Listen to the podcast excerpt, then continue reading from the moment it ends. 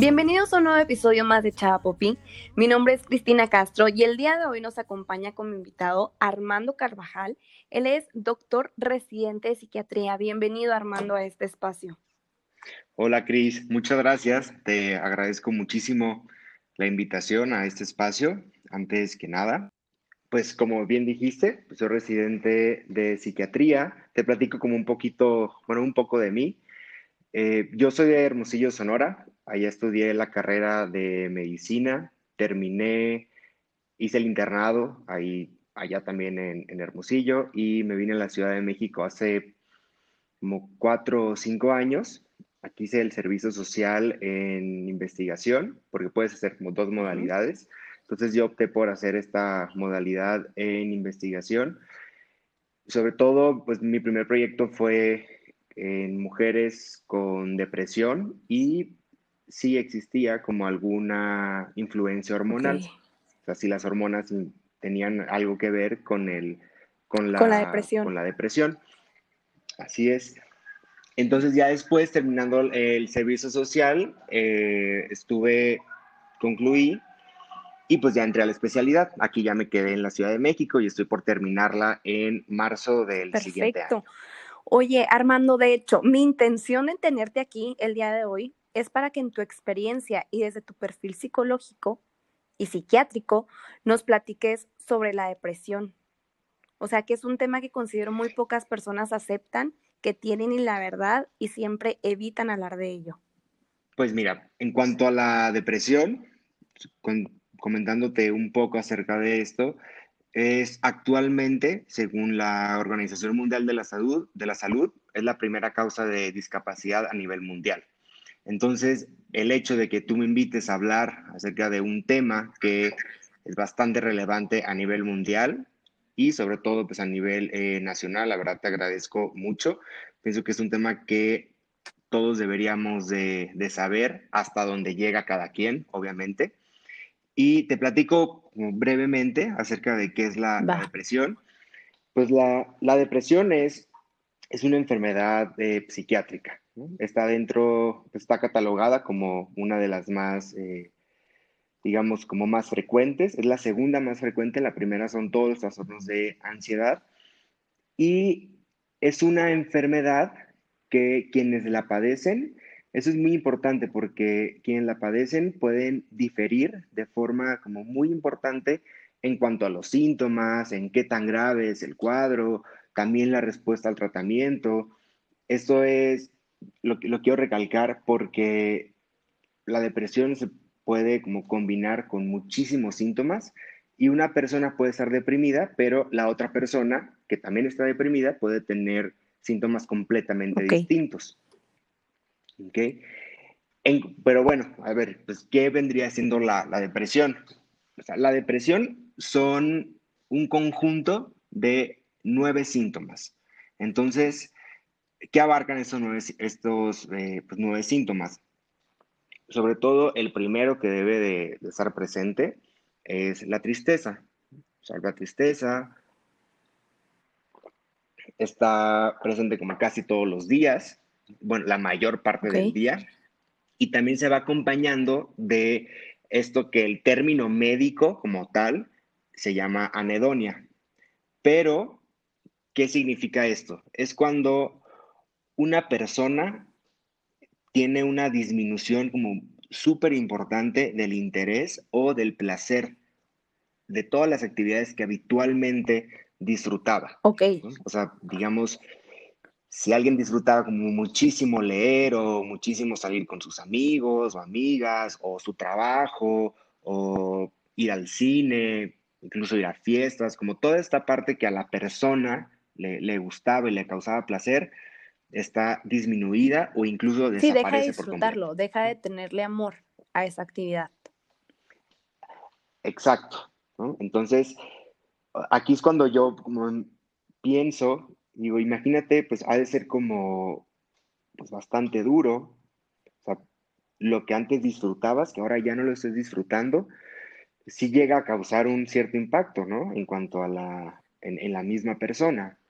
Y estos son solamente los dos síntomas principales, pero también se acompañan de los otros siete. O sea que se pueden acompañar de alteraciones en el apetito, o sea, las personas pueden dejar de comer o porque no tienen hambre físicamente y aparte pueden incluso como tener aumento del apetito, o sea, están comiendo más de lo que, de lo que habitualmente eh, comen.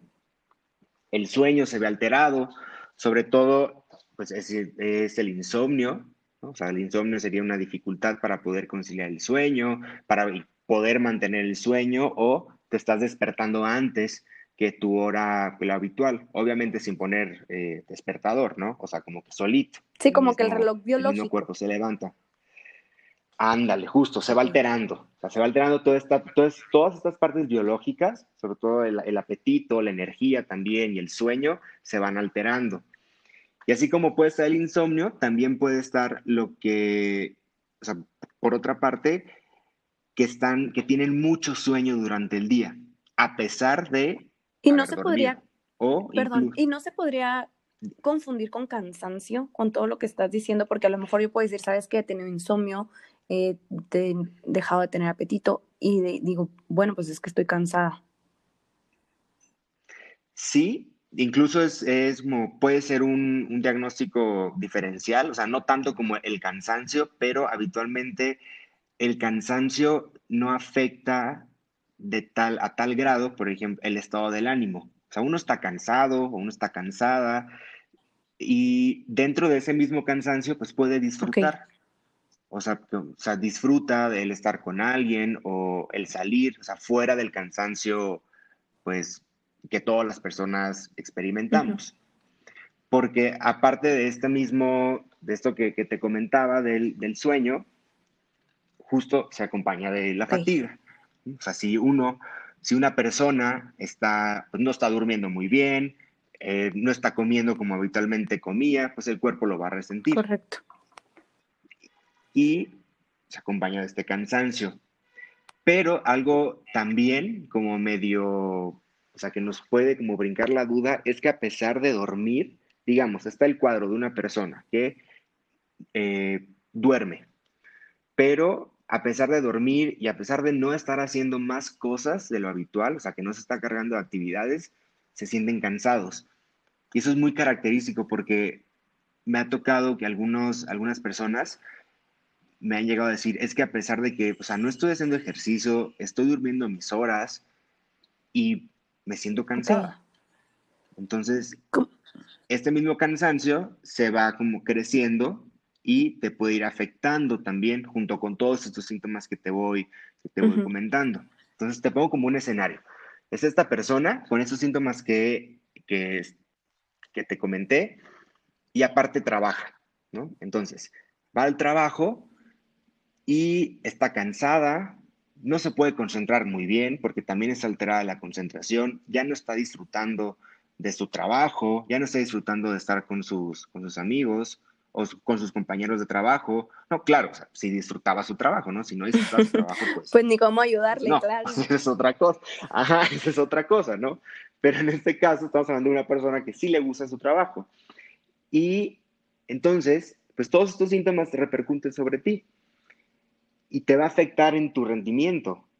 Pues porque no estás, o sea, todo esto que te comento afecta en, en la función, o sea, en la funcionalidad de la persona y puede llegar a ocasionar eh, pensamientos o pueden eh, llegar a tener ideas de que eh, no sirven para el trabajo, que todo les sale mal, no están dando suficiente, justo, pensamientos, todo es su culpa también, negativos. Exacto. Y algo como muy característico es que también lo, lo que puede suceder es que empiezan a recordar cosas del pasado, pero lo recuerdan como bajo este contexto. O sea, lo, recuerdan como en, este contexto de depresión. Entonces se empiezan a culpar de errores del pasado, o puede ser que en ocasiones, o, puede ser que antes ni sentían culpa y en este mismo cuadro se están sintiendo culpables. Entonces es como, son ideas de culpa tanto del presente y puede estar esta situación que recuerdan cosas del pasado y la recuerdan con culpa, como pude haber hecho mejor o seguro fue mi culpa de tal error que cometí hace tres años o cuatro años. Sí, todos estos cuestionamientos. Justo, justo como que la, mente está eh, como programada, o no programada, pero si, o sea, toda la mente está afectada por estos síntomas y lo que sucede lo ve a través de, como digamos, a través de estos lentes. Era lo que te iba a comentar, como si nos pusiéramos los lentes de depresión. Y o que amaneces con los lentes de depresión y a lo mejor está, sale el sol súper bonito y él se levanta no, ching, yo quería que lloviera hoy porque está el sol. O que convives con tu familia, que pues obviamente alguien que, personas que amas y que te encantaba pasar tiempo con ellos. Y como dices tú, lo que comentaste, que dejas de tener amor por las cosas que te gustaban y de, repente ya no disfrutas de estar con tu familia. Claro. Y se vuelve, y, aquí lo más, lo más interesante es que suelen no, o sea, para que una persona que está eh, deprimida tarda aproximadamente como unos, creo que entre 5 o 10 años en solicitar ayuda. Entonces, imagínate como todo lo que pasa, todo lo que sucede en estos años. Que bueno, y en estos años, ¿esta persona identificó que tuvo depresión o no identificó? Porque, o sea, bueno, mi pregunta es, ¿cómo identificar si sufrió depresión? Porque a lo largo de estos 10 años que tú acabas de comentar, pues ha de ser muy difícil. A lo mejor esas personas no sabían, o a lo mejor sí. A ver, ¿tú, tú qué piensas? Lo que yo pienso y lo que yo he visto es que en ocasiones hay personas que pueden pensar, se me va a pasar. Y sí, efectivamente, puede pasar. O sea, pueden, no puede ser tan grave el, cuadro y remite, o sea, digamos, se va. Así como todos estos síntomas pueden eh, remitir de manera como espontánea a lo largo del tiempo, como aproximadamente como unos seis meses, en el caso de una depresión leve. Ok. Pero aquí el, lo importante es que es no quedarnos con la idea de que, bueno, pues se me va a pasar, estoy deprimido, estoy deprimida, se me va a pasar, no importa. Pues no, porque se corre el riesgo de que esto empeore. ¿Y cómo puede empeorar? ¿No? Ahorita voy a regresar a la, pregunta que, me comentabas, pero ¿cómo, ¿cómo puede empeorar? Puede ser que empiecen a tener ideas o pensamientos de muerte, ¿ok? O sea, de, de ya quererse, pues mejor me muero, o si ya no despierto, pues no importa, o sea, pues, no pasa nada, ¿ok? Esos son, eso nosotros le llamamos como fantasías de muerte, pero pueden, lo que, lo que más tenemos, lo que más eh, tememos, perdón, los psiquiatras, pues es el suicidio. ¿no? O sea, que las depresiones, que, que la depresión pueda, pueda ser tan grave que intent, que te lleva al suicidio.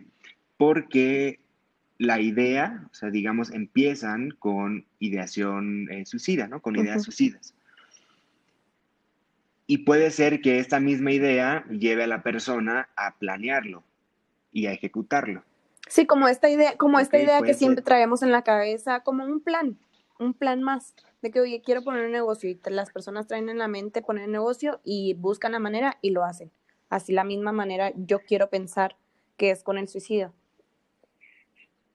Sí, porque todo va, o sea, todo va en este como contexto de estoy triste, no disfruto, no estoy descansando, no rindo igual, no, me puedo, ya no tengo tanta energía como antes, soy esta persona que, eh, que soy un, un inútil.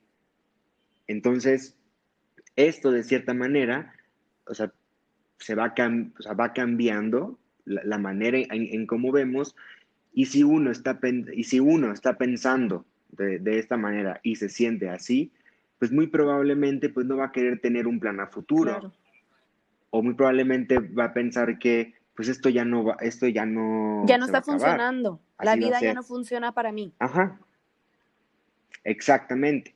Y algo que es como muy, muy importante es que la persona en el, en el caso, ¿no? En, o sea, en, en, este caso, habitualmente no es una idea eh, o sea, es una idea nueva. ¿Okay? Es una idea que ocasiona malestar en cierto momento. O sea, que cómo, me, cómo, me, cómo yo me quiero suicidar. Ok.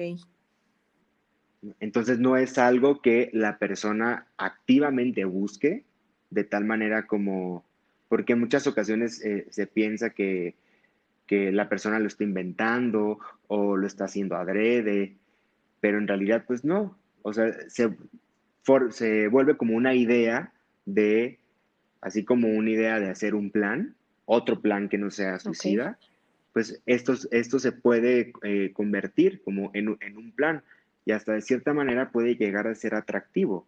Como, como atractivo, pues le pongo fin a mi sufrimiento. Pero lo, importante es, es, hacerle saber a, estas personas que esta idea no dura para siempre. O sea, si es parte del, del, mismo cuadro de depresión, uno esperaría que la idea de quererse suicidar va a Como que ya no quieren esperar al siguiente nivel, como que dicen, no, ya hasta aquí. Ajá, pero no es, no es de una manera voluntaria. Eso lo quiero dejar como muy, muy claro. Y no es que se den por vencidos, y no es que ellos lo así lo decidan, simplemente es el mismo curso de la enfermedad. Esto es en el caso de los, de los graves, pero pueden, puede ser en otras, en otras eh, situaciones o en otros escenarios en los cuales no llegan a, a ser tan graves, pero es común encontrar que en una persona que tiene un cuadro depresivo así de grave, ya tuvo otros no tan graves. ¿Me explico? Entonces, existen los niveles de depresión. Así es. O sea, puede estar el leve, luego el moderado y luego el grave. El grave sería esta persona con eh, ideación suicida, ¿no? como tal, o que ya intentó suicidarse, o que tiene planeado hacer un intento suicida, o hay otro tipo de, depresión que pueden llegar a tener ideas que están fuera de la realidad. Y cuando tienen estas ideas que están fuera de la realidad del mismo cuadro de depresión, también se cataloga como grave. Y lo importante aquí es que si llega a ser tan grave de, de que una persona se quiere suicidar, se tiene que atender. Okay. O sea, digamos, se tiene que atender pues, todas, ¿no? Y recibir la, ayuda adecuada. Pero en este caso, cuando ya la persona se quiere, pues, matar, es una urgencia, o sea, es una urgencia eh, psiquiátrica. Entonces, es momento como de, actuar en ese mismo instante y no dejarlo como para, ah, para mañana o para la siguiente semana o nomás termino de hacer eh, tales pendientes y ya, o sea, es, actuar. Aunque también aquí está difícil porque eh, cuando la persona dice que, o sea, en, este caso, que cuando se tiene que actuar, también nosotros sabemos que las personas pues tienen responsabilidades y tienen obligaciones, incluso pueden, o sea, pueden tener un trabajo si no lo han perdido aún, o hay personas que dependen tanto económicamente de, esta persona deprimida y eso puede generar incluso más angustia, porque uno se siente muy mal, pero también tiene a estas personas que dependen de él o de ella. Y puede ser el escenario en el cual no reciban como tratamiento, no se acerquen por todo lo que implica también pausar la vida, ¿no? O sea, como hacer como una pausa para poder salir de, de, este episodio de depresión y poder continuar. sí, como si, como si e ellos al atenderse se sintieran culpables por estarse atendiendo a ellos mismos y dejar a un lado sus responsabilidades. Exacto. Justo eso.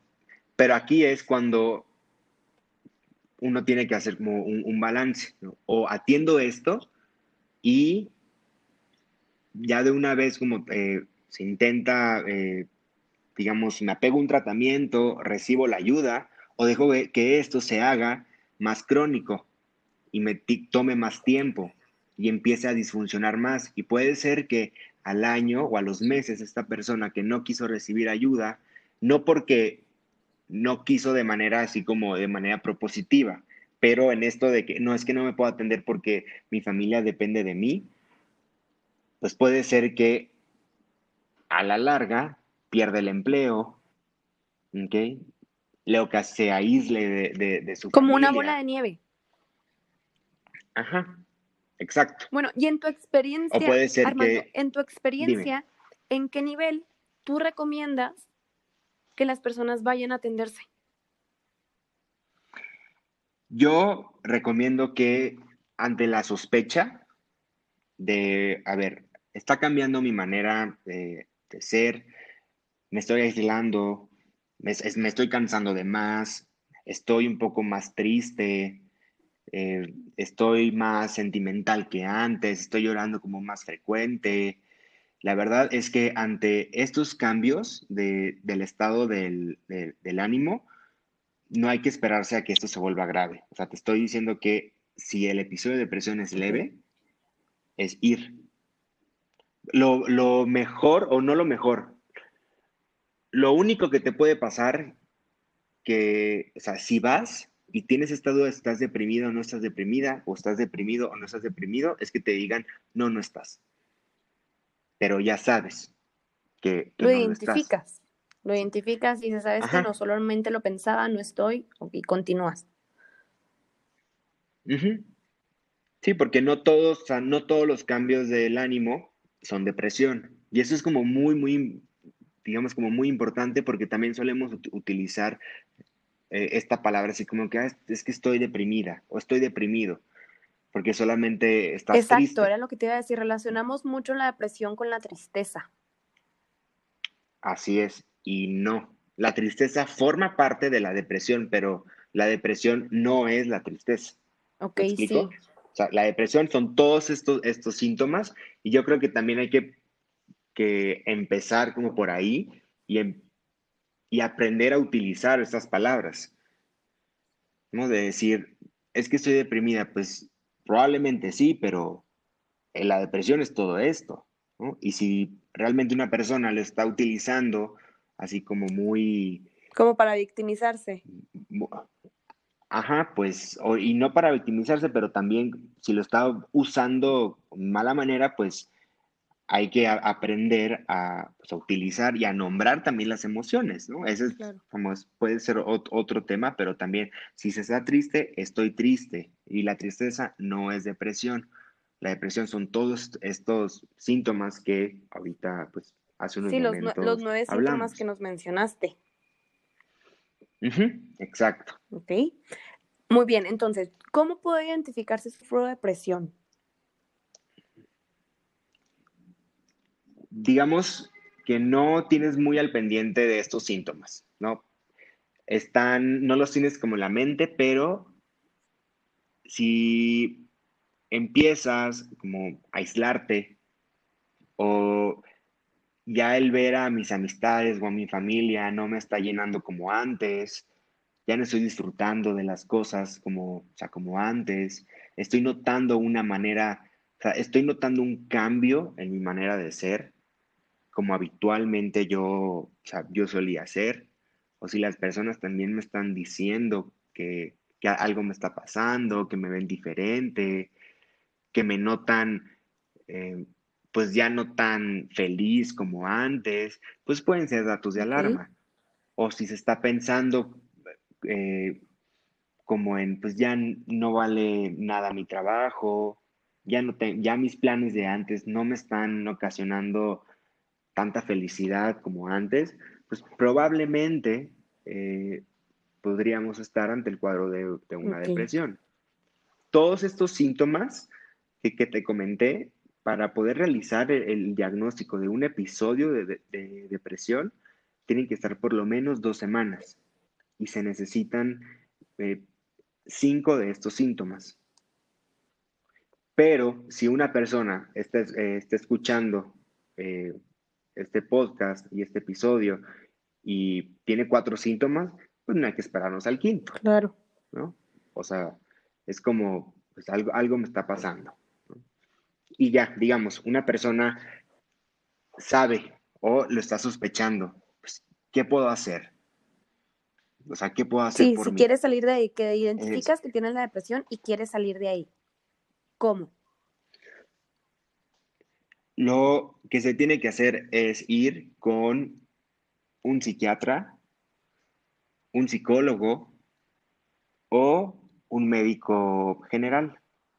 De preferencia, con un, digamos, puede ser con un médico, pero con un médico psiquiatra.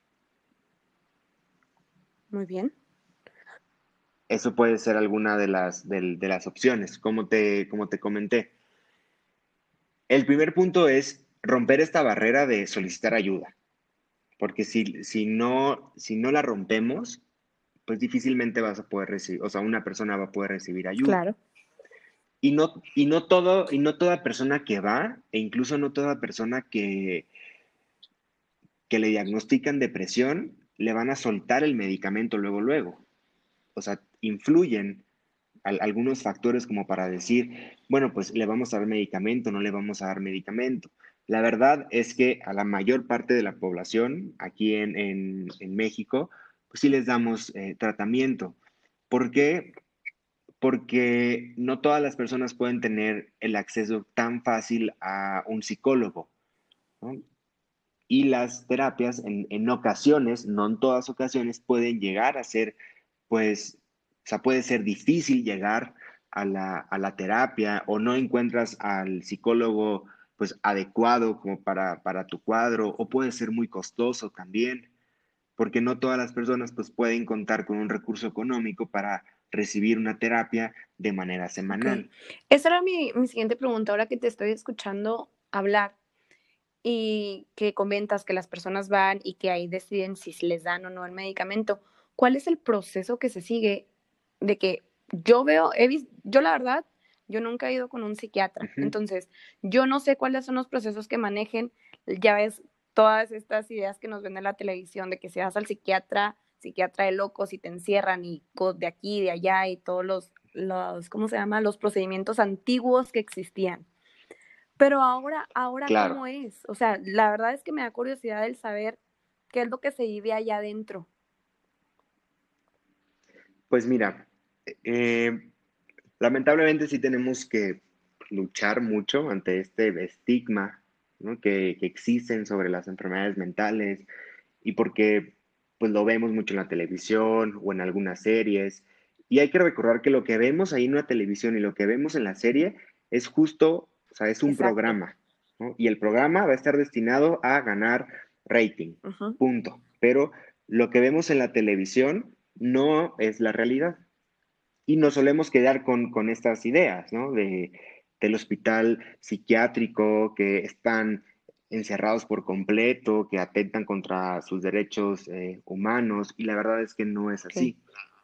O sea, ahora es, digamos, te voy a, te voy a comentar, por ejemplo, el, tipo de, atención que solemos hacer en el lugar donde yo trabajo. Eh, se les hace un interrogatorio pero muy, muy extenso, o sea, en el cual abarcamos, o sea, se abarca antecedentes de la familia, o sea, de enfermedades, de enfermedades eh, médicas, de enfermedades psiquiátricas, antecedentes de la misma persona, por ejemplo, si consume sustancias, si ya recibió atención psicológica antes o atención psiquiátrica, se les preguntan acerca de sus medicamentos, de esos medicamentos cuál funcionó, cuál no funcionó, por qué no funcionó, por qué dejó las consultas, por qué decidió continuar de, en esas atenciones, qué fue lo que mejoró, qué fue lo que no mejoró. También si ha tenido intentos eh, de suicidio, o sea, previos, si ha sido víctima de violencia, tanto física, psicológica o sexual incluso. Se les pregunta pues el motivo, ¿no? De, por qué están solicitando la ayuda. Se les pregunta acerca de su situación familiar, de su situación sentimental, de su situación laboral, de la situación eh, social, si tiene amigos, si no tiene amigos también. O sea, es una historia como es, le llamamos, es una historia clínica, pero es una historia clínica bastante amplia. Eh, amplia. O sea, no es un... Sí, porque eh, todo esto, o sea, toda la, profundidad con la que se hace ese interrogatorio es con el, con el único fin de poder conocer lo más que se pueda a, la persona en esa hora o en esa hora y media y poder entender eh, cómo esta persona se desenvuelve en el mundo exterior. Porque nosotros pues los vemos una hora o una hora y media, pero en realidad pues no los estamos siguiendo las otras horas que dura pues toda una semana o todo el mes. Entonces, en sí, de esta manera se, digamos, de esta manera es, el abordaje. También, todo, todo, bueno, hablo eh, por mí, por la gran mayoría de, mis colegas, eh, todo es voluntario. Nosotros no obligamos. O sea, no te vamos a, o, sea, no vamos a obligar a la persona a tómate esto, o ve a la terapia, o vea tal cosa. Al final es, es explicarle a la persona, porque en muchas ocasiones no van o no se toman el medicamento, pues porque no saben, ¿no? Y, la, y, el no saber, pues genera miedo. Entonces, el miedo ante lo nuevo, el miedo ante lo que veo o a lo que me dicen mis amigos, lo que me dijo la vecina o lo que me dice mi familia incluso a la atención. Exacto, volvemos a lo mismo, a lo que nos enseñan en la televisión y todo lo que hemos llegado o hemos visto a lo largo de nuestra vida, que relacionamos que va a ser así. Porque muchas veces yo te puedo decir, o sea, yo, Cristina, a lo mejor ya no, es que me van a drogar con esta medicina. no me va a servir. ¿Sabes? pero, pero ahí es el momento en el cual se le pregunta al psiquiatra, o sea, ¿qué efectos secundarios voy a tener? ¿Por qué me lo estás dando?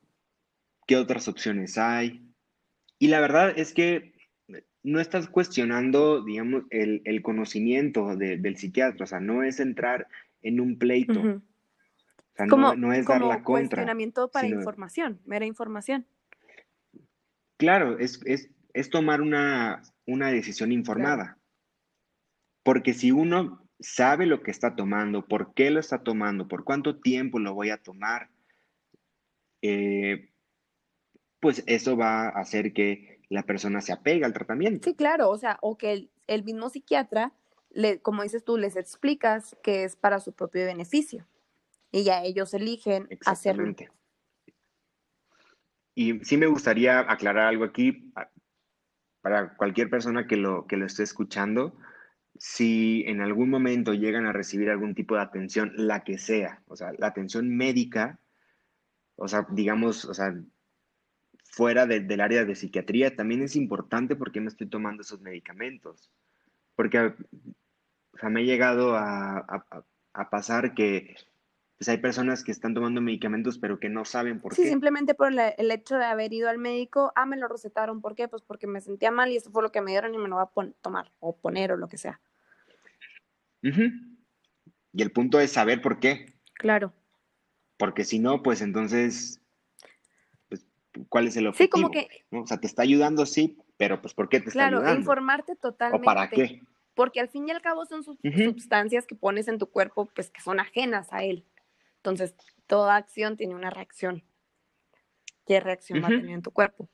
Ahora, Armando, ¿cómo podemos identificar cuando una persona que no somos nosotros sufre de depresión? Aparte de todo lo que mismo que dijiste, porque a lo mejor nosotros lo podemos ver por fuera y podemos decir, ah, no, pues está triste o está pasando un mal momento, pero eso es todo. O sea, ¿cómo, cuándo es que ya identifiquemos que esa persona sufre realmente depresión?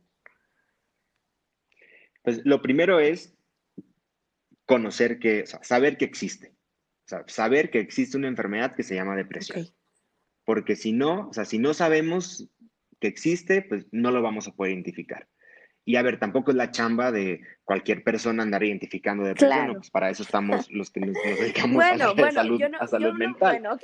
Mi pregunta es personal. No, no, sí, sí, no, e, era un ejemplo, e, era un ejemplo solamente.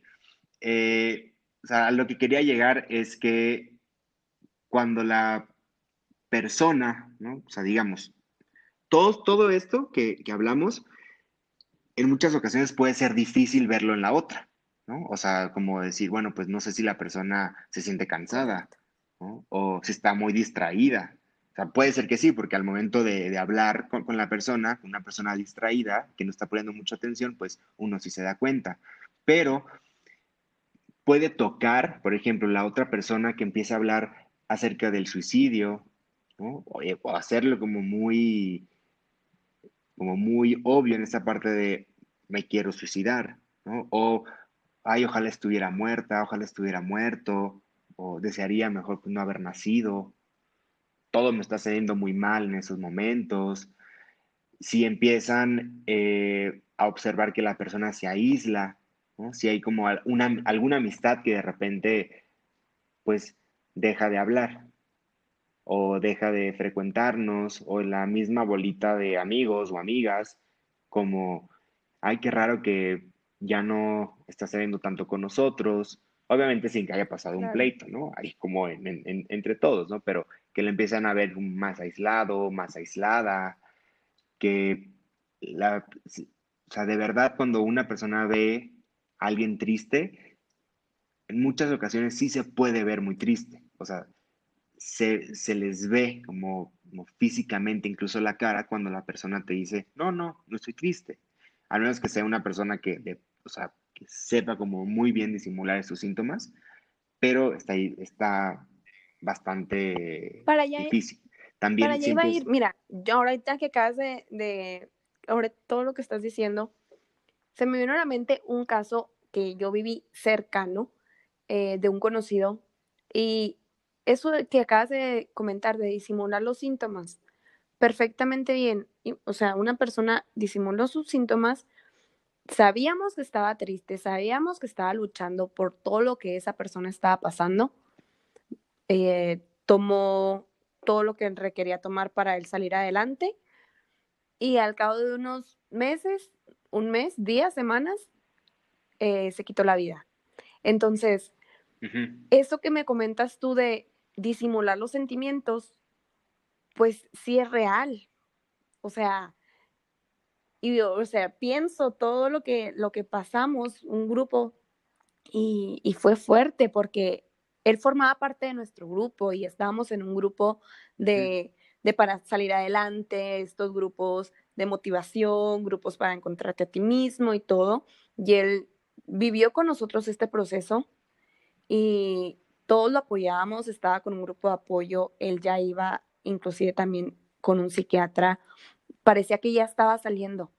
Y cuando nosotros nos descuidamos, por así decirlo, que, ah, ok, ya estás bien, ¡pum! Pues en esos casos hay que recordar que puede ser el mismo curso de la enfermedad. Porque en sí, el que una persona se atienda, se tome los medicamentos, eh, vaya a terapia, tenga una muy buena red de apoyo, siempre está el riesgo de que lo intente. O sea, puede ser que, o sea, no, o sea, con todo esto que, hemos hablado y con, recibir tratamiento, la verdad es que uno, uno espera que se, que sea menos probable, o, y que, o que sea menos probable que lo, que lo haga. Pero la verdad es que, pues siempre está la, la, o sea, el escenario en el cual sí lo puede llegar a hacer. O sea, que a pesar de recibir todo. Y en tu experiencia, cuando llegan a tomar este tipo de decisiones, ¿lo hacen conscientes o bajo alguna sustancia? Un gran porcentaje de los intentos eh, de, digamos, de los intentos suicidas se hacen bajo el efecto de alguna sustancia, ya sea de, alcohol, la principal. Puede, puede pasar por el otro lado, por ejemplo, de cocaína también. Entonces, justo esto del consumo de sustancias, si una persona está aumentando su consumo de, sustancias y le están viendo que está tomando más y que está probando como muchas cosas nuevas, eh, puede ser que ah, podría llegar a ser como algo indirecto de un episodio de depresión y que esté utilizando estas, estas herramientas para poderse sentir mejor, para poder sobrellevar la, situación o el, cuadro de depresivo. Enfermedad. Pero, pero también al tomar alcohol o al meterme cualquier otra, otra sustancia, la parte, digamos, en cuanto a la toma de decisiones, o sea, el poder tomar una decisión, se disminuye. Esta capacidad para poder tomar una decisión en estado de ebriedad se disminuye. Entonces es más fácil que lo haga. O sea, es más, no más fácil, es más probable que lo haga, porque también se desinhiben. Entonces, lo, lo, lo hacen bajo, bajo el efecto del alcohol. Y no todos los suicidios son bajo el efecto de alguna sustancia, pero en gran parte, pues sí, lo podemos encontrar en este, en este contexto. ¿Y cómo podemos auxiliar o ayudar a alguien, como en este caso, que sufre depresión? Y, o sea, ¿cómo podemos apoyarla? Ahí la verdad es que no es, no es muy difícil, porque es acercarse a la persona, o sea, es acercarnos a la persona, hablar de lo que uno ha notado y hacerle saber que estás preocupada o preocupado y por qué estás preocupado y por qué o por qué estás preocupada. Explicarle, como es como muy humano toda esta parte. ¿no? Como que, oye, te estoy viendo de esta manera, la verdad es que me llama como mucho la atención que estás cambiando en esta manera de ser, me preocupa, veo que estás eh, faltando al trabajo, ya no estás rindiendo igual que antes, ya no estás saliendo tanto como antes, eh, ya no, digamos, ya no te veo pues, como eras antes. O sea, es hay que, hay que recordar que al, final pues, somos seres humanos, ¿no? Y el tener este, como este acercamiento como muy humano y como muy sincero, la verdad es que en muchas ocasiones tiene como un, mejor efecto, o sea, un, efecto como pues, positivo que el hecho de llegar y de, o de reclamarles, ¿no? O de decirles, ah, se te va a pasar, o no, no es nada. Ok. Como ponernos, Esa puede ser una manera. empáticos. Ser empáticos y como dices tú, ser humanos y llegar a una perspectiva porque a lo mejor para nosotros no está pasando nada, pero en realidad sí está pasando. Para esa persona está pasando algo. Y por, y por ejemplo, si estás si convives muy de cerca con, con, esta persona, pues le puedes, o sea, le puedes decir, a ver, yo sé que no es tu, o sea, no es algo voluntario, no es algo que tú lo estás decidiendo activamente, en algunos casos. Eh, esto, está, esto es una enfermedad, o sea, esto se llama depresión, esto se puede hacer más grave. También se le puede ayudar en, en echarle la mano con algunas cosas, con, con, algunas de sus, o sea, de las obligaciones, por ejemplo, de la, de la persona. Supongamos, si una persona está como muy deprimida y algo súper sencillo, o sea, no puede ir al súper y porque pues no tiene ánimos y está como muy cansada o muy cansado, es decirle, oye, a ver, yo voy, ¿no? tipo, te echo la mano en, en, en, esto, ¿no? O te puedo echar la mano en estas, eh, en esas actividades, porque entiendo que en esos momentos te es como muy difícil y te voy a ayudar. Claro, te voy a ayudar hasta donde yo pueda, porque tampoco o sea, la persona que va a ayudar no, se, no, tiene por qué cargar con, con todo. está sirviendo. Es un, es un centro de apoyo.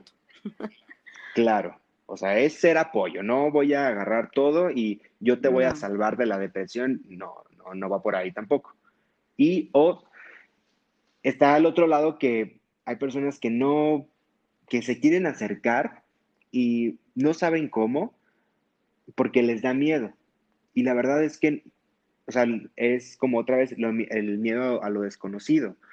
Pero si tú te acercas, tú no estás obligado a, tratarlo o a tratarla por completo. Es, simplemente ayudarlo o ayudarla de que, a ver, estas son las opciones que puedes tener, te puedo ayudar en esto.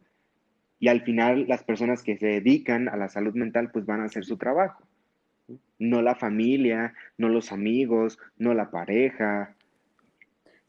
¿Ok? Entonces es un, como un, el, simple hecho de preguntar no significa que ya toda la responsabilidad. Claro, sí, porque muchas veces... te, apoyo y ya. de mí.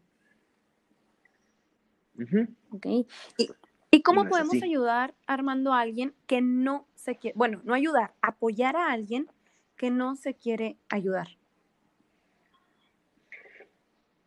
En muchas ocasiones pueden no saber qué es lo que les está sucediendo. Entonces, si uno no sabe, pues tampoco va, va a recibir algo a cambio. ¿No? Es como si llegan con algo y te ofrecen a ti algo que tú no necesitas, muy probablemente vas a decir, no, pues no lo necesito. Entonces, en este caso, es, puede ser que el escenario uno, la persona realmente no sabe lo que está sucediendo. O sea, que, está deprimida. Pero bueno, ya sabe. Y decide, no, no quiero ayudarlo. O sea, no quiero ayuda. Bueno, ¿por qué? es, es preguntarles, ¿por qué no quieres que o sea, ¿por qué no quieres recibir la ayuda? Y eso puede llevar un sinfín de respuestas. Entonces ya dependiendo de lo que, de lo que uno responda, pues en función de eso uno lo apoya o lo ayuda. Pero si de plano, o sea, no se quiere ayudar y no quiere recibir absolutamente nada de apoyo, pues entonces ahí complica mucho la situación porque si la persona no quiere, pues, o sea, si no hay voluntad, obviamente que no haya voluntad, pero como de manera... Ándale, como, negación, exacto, o sea, que negación. Eh, si una persona está en negación y tú, nosotros, o identificas, tú no como psicólogo, sino la persona que está cerca, identifica que, que tiene depresión y esa persona está en su negación, ¿cómo podemos auxiliarla. Ahí se complica mucho el, escenario, ¿no? Pero es un hablar igual acerca de, de la situación, a ver, estoy preocupada, estoy preocupado porque está sucediendo esto, y si de plano no, o sea, a ver, no, estoy en negación, y se convive como muy, muy de cerca con esta persona, es tratar de minimizar los riesgos. ¿no? O sea, ¿a qué me refiero con, con esto? A tener el entorno o el ambiente lo más seguro que se pueda. ¿Okay? Por ejemplo, retirar objetos que podría usar para suicidarse, como armas de fuego, medicamentos, eh, cuerdas, o sea, todo. De cierta manera no vamos a quitar el riesgo, porque el riesgo va a estar ahí, pero lo podríamos llegar a minimizar pero en sí es difícil querer ayudar a alguien que no. Y en muchas ocasiones, el que uno no se quiera, el que una persona no quiera recibir ayuda es por falta de información. Si la persona, estamos en un escenario en que no quiere, se puede llegar a hacer eh, algún acuerdo, ¿no? Como, a ver, date la oportunidad de ir. Sí, porque puede ser en muchas ocasiones que la persona pues no sepa realmente lo, lo que le está sucediendo y también decirle, a ver, yo estoy viendo como tu persona allegada que eh, tu rendimiento no es igual, te veo más irritable, ya no estás, estás más aislado, ¿okay? ya no te veo socializar como, como antes lo hacía. Entonces también hacerle ver lo que uno, o sea, lo que un tercer ojo está, está observando. Ajá. Entonces al momento de contrastar esto, decir, ay, no, pues puede ser que sí. O sea, puede ser que sí necesite esta ayuda. Y también recordar que, o sea, con esto lo que uno pretende es tratar de minimizar todo, o sea, el, escenario como más catastrófico que se pueda, pero pues va a haber situaciones en las cuales no podamos hacer nada. Claro pero esas son como las mínimas y hay que intentar agotar todo lo de antes y si la persona al final no se quiere ayudar, pues no hay mucho que hacer. En estos, en, en, estos casos como muy, muy especiales, pero como lo, lo repito, suele ser que una persona no quiera recibir ayuda porque no sabe o porque tiene miedo o porque puede costar mucho el, el, el tratamiento o por un millón de razones. Entonces vale la pena explorar y poder abrirse ante esta, esta posibilidad y ante este escenario de pues, recibir la ayuda. Ok. Híjole, Armando, la verdad es que yo llegué con una idea a este episodio y me voy con otra totalmente diferente. O sea, se me van, se me quedan cosas como entender desde un principio que la depresión, la tristeza no es depresión, que estamos malamente acostumbrados a decirlo, a usarlo en nuestro vocabulario, como dices tú, rutinario, eh, que entender que realmente la depresión es una enfermedad y es algo que sucede y es algo que muchas veces no nos damos cuenta y que lamentablemente cuando te das cuenta cuando te quieres tratar, que ya pasaron 10 años. O sea, las cosas que dijiste, esos puntos para mí fueron como marcados, porque realmente, imagínate enterarte después de tanto tiempo y llegar a escenarios catastróficos. Justo por esta parte de, pues, de desinformación o de miedo a recibir la, la ayuda por lo que vemos o por lo que nos dicen. Y sí, la verdad es que o sea, puede ser que alguien tenga una mala experiencia con, o sea, con un psiquiatra o con un psicólogo, pero así como puedes tener esta mala experiencia, la puedes tener en cualquier otro, otro escenario que no se trate específicamente de salud mental. Y una mala experiencia o una experiencia desagradable no significa que... Que todos sean así. Ya no sea Claro, o que todas vayan a ser así. Es como cualquier experiencia. Estamos hablando de experiencias médicas, bajémoslo a un nivel más, eh, por ejemplo, con, un, con una pareja de que con la primera pareja no te fue bien, no significa que con las, todas las demás parejas no te van a ir bien. Es lo mismo. Exactamente. O sea, si te fue mal con un psiquiatra, no significa que la siguiente vez que vuelvas a ir va a ser la experiencia igual. ¿Por qué? Porque van a ser diferentes psiquiatras, van a ser diferentes tiempos, diferentes métodos, yo no sé. Inclusive hasta la, la misma persona. Claro, eso es como muy, muy importante. No, claro, Armando.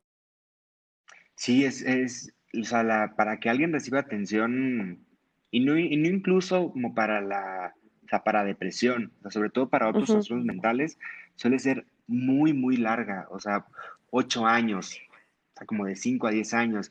No es solamente estar deprimido ya, sino que, o sea, en el cerebro puede haber cambios también. Ok. O sea, o sea, puede haber, puede llegar como a ver, o sea, afecta de manera como estructural el, cerebro. A ver, no es una demencia tampoco, ¿no? Porque luego nos vamos como, muy a lo, extremo.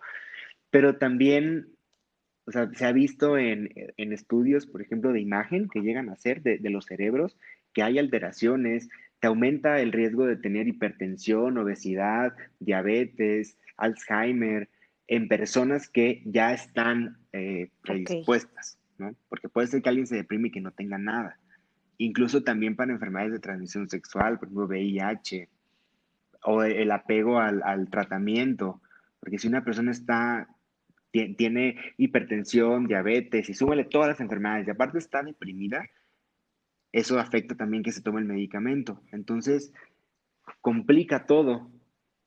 O sea, complica como muchos cuadros la, depresión. Y el chiste, ya después de que llegan, pues son o maltratados o no les dan el medicamento correcto. Entonces no, es un, es un pedo. Sí, la verdad es que es un pedo.